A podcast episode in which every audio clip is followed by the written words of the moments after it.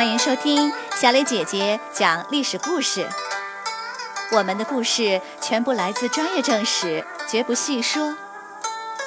每周一、三、五，来听一段故事，了解一段中国历史吧。今天我要给你们讲的故事的名字叫做《门师谈天下》。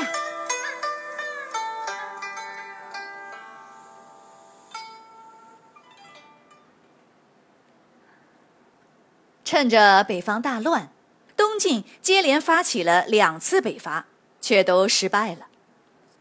第二年春天，曾经豪赌收复蜀地的桓温被委以重任，再次北伐。他率军穿过六百里的子午道，翻越了秦岭，突袭关中。他打败了氐族人建立的前秦军队，逼得他们龟缩在长安城里。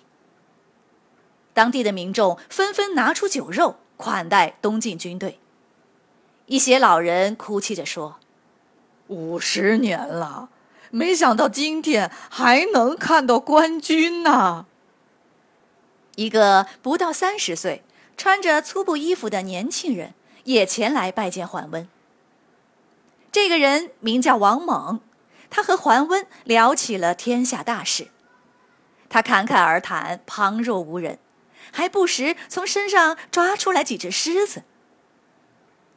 桓温认为他非同一般，向他请教：“我统帅十万精兵到这里已经几个月了，为什么关中的地方豪强不来投靠我呢？”王猛分析说：“你长途跋涉，不远千里而来，可是现在长安近在眼前，你却停止了进攻。”大家不知道你的意图，所以不敢前来投靠啊。桓温点点头，心中暗想：你哪里知道，现在朝廷里矛盾重重，我放心不下呀。而且军中缺粮，长安城又坚固无比，难道让我拼了老命再去豪赌一场？半年后，刚成熟的小麦又被前秦给抢先收割了。桓温担心无法过冬，决定撤军。他邀请王猛一同南撤，却被王猛拒绝了。两年后，北方依旧在战乱，桓温再次率军北伐。这一次，他一举收复了旧都洛阳，威名远扬。然而，朝廷里北方南迁的士族和江南本地的豪强之间的斗争愈演愈烈，大家都无心北伐。桓温只好留下几千人防守，自己率军返回，想办法先解决内部矛盾。这时，有人把王猛推荐给了前秦皇帝的堂弟苻坚。苻坚是氐族人，不到二十岁，非常的聪明，志向远大，又很大度宽容，两人一见如故，聊得非常投机。感觉就像是刘备遇见了诸葛亮似的。不久，苻坚发动政变，杀死了凶狠残暴的堂兄，自己当了大秦天王。一开始，王猛只是一个县令，他上任后严明法令，不论是贵族还是平民，只要作奸犯科，绝不姑息。他管理的地方迅速的安定下来。苻坚觉得奇怪。问他为什么？王猛说：“治理太平盛世要靠道德教化，而治理乱世则要靠法律。”苻坚非常赞同，一年里五次提拔了王猛。苻坚和王猛一起克服了巨大的阻力，废除了胡汉分治，从此老百姓不分种族，一视同仁。两人励精图治。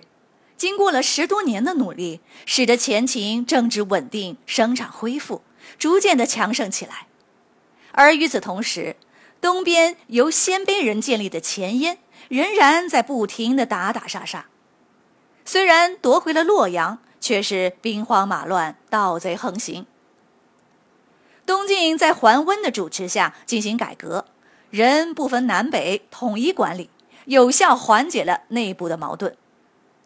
公元三百六十九年，桓温第三次北伐，这一次进攻的目标是前燕。桓温军势如破竹，很快打到了离前燕首都邺城只有一百里了。前燕惊恐万分，连忙向前秦求救，表示愿意割让洛阳。许多前秦的官员说：“上次桓温进攻关中，前燕不来救我们，这一次我们也不去救他们。”王猛说：“如果让桓温消灭了前燕，东晋就会更加强大，前秦就危险了。如果我们打败桓温，前燕经过这一战。”一定元气大伤，我们就有机会吞并前燕了。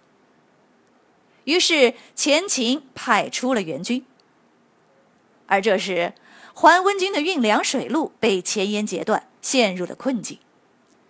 桓温听说前秦派出了援兵，不敢再战，就烧掉战船，丢弃了辎重盔甲，从陆路撤退。在撤退途中，遭到了前燕骑兵的追击，死伤大半，大败而回。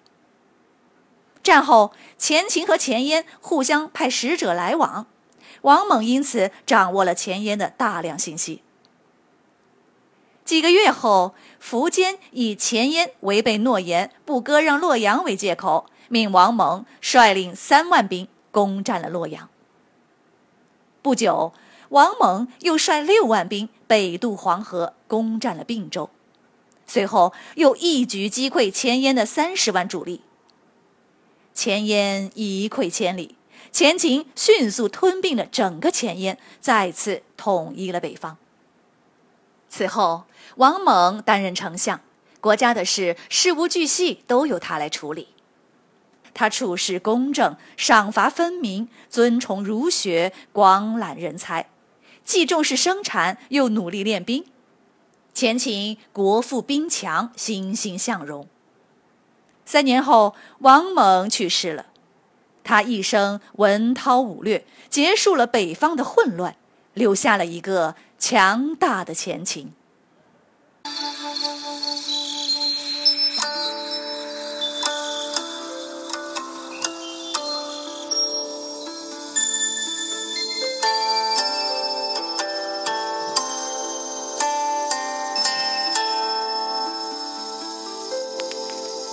好了，小朋友们，今天的故事我们就讲到这里，请你来说一说，王猛帮助氐族人的前秦，废除了胡汉分治，结束了北方的混乱，统一了中原。